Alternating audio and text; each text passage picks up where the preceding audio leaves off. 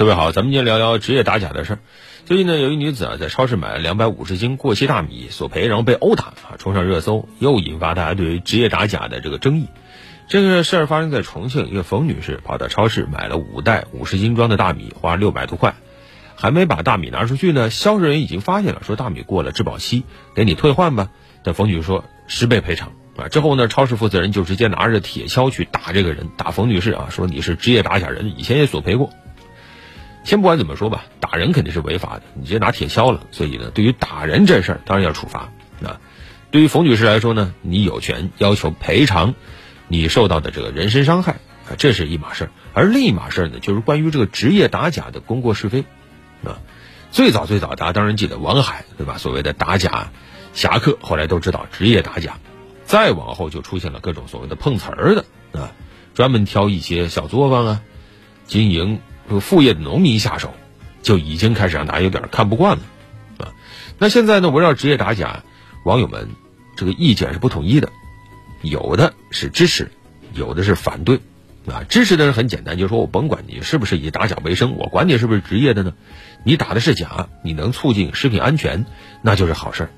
而反对的人则觉得呢，职业打假人你以打假为生，你这是为了一己私利。啊，你这是利用人性的弱点来满足自己的贪欲，认为职业打假人和这个被打假人也是一对儿，半斤八两，谁也不比谁好啊。所谓以暴制暴，那都不是好事儿。确实啊，这种争论存在，就是因为我们对于职业打假就要分几个方面看。一方面，现在市场环境你说足够完善吗？显然不够啊，还是有一些经营者在产品质量啊、营销啊、宣传等等方面是有他的短板、有他的问题的。啊，所以才有职业打假的这种土壤，而另一方面呢，我们也要看到，谁在支持职业打假？是我们的法律制度在支持职业打假。你比如说《消费者权益保护法》啊，假一赔三嘛，对吧？以前是假一赔一呢，现在提升了呢。还有《食品安全法》提到的假一赔十，还要设置这种惩罚性的赔偿制度，实际上就是在激励打假，在激励消费者维权，激励大家遇到了问题商家你要去较真儿。但是呢？这个现实世界啊，就是这么复杂。我们看到，在打假的过程中，有那么一些打假人，他职业化以后，他的手段呢，你会发现和立法初衷出现了一些偏差，甚至有那种滥用技术规则的，针对一些初级农副产品啊，就这个农民自己做点什么扣肉啊，啊，做点香肠啊等等，你就去揪他的包装问题，揪他的标签问题，然后对他进行索赔，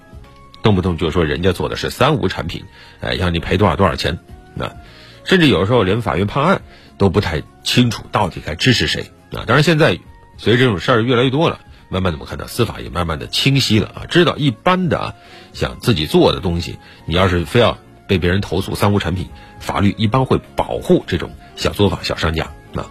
但是另一方面，职业打假的这种不断的投诉啊、起诉啊，它对司法资源也是一种浪费。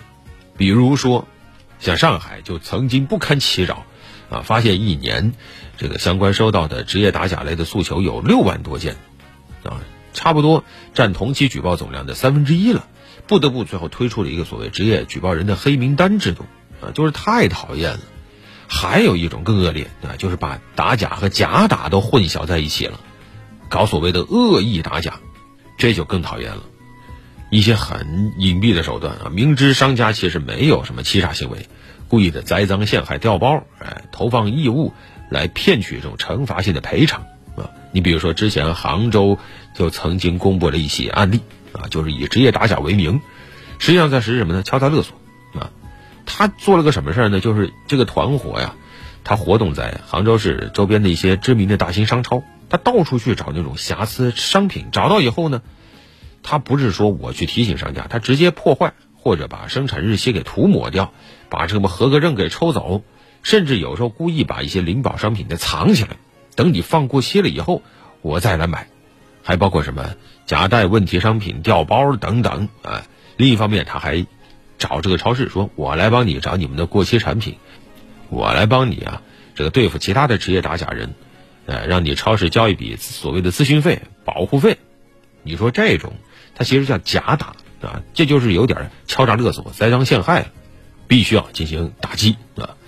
所以职业打假它是一个很复杂的情况，肯定不能一棍子打死。你要把他给打死了，那意味着有一些问题商家呀，他就没了天敌，所以实际上职业打假人他也有遏制制假售假、净化市场的积极作用，但同时也不能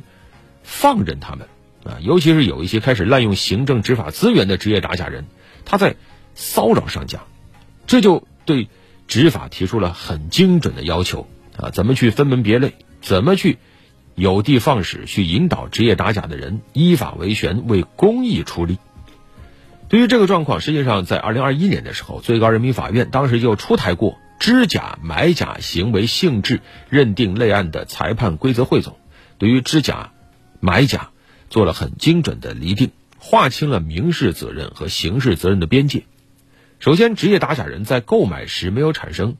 错误认知，出于自愿真实的意思表示的，是不适用惩罚性赔偿的。其次，明确了。职业的打假构成犯罪的情形，就是你索赔的这个金额超过了合法权益范围或者合理范围，而且是多次索赔数额较大，主观上有了非法占有的目的，还使用了欺诈、胁迫等手段，那就构成了敲诈勒索罪。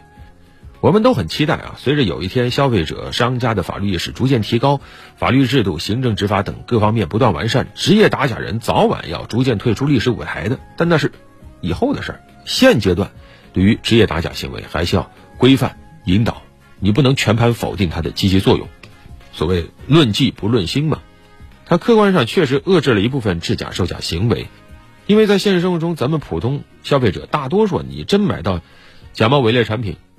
你往往还是忍气吞声了，你的维权知识、经验甚至经历，你都是没有的。那这个时候，职业打假人出现，他和并不是那么充裕的行政监管力量形成合力，那就最好。毕竟对于消费者来说，我不在乎你到底是职业打假人还是监管部门，我只希望有一股力量能够不断的倒逼商家提升商品质量。好了，本期就聊这么多。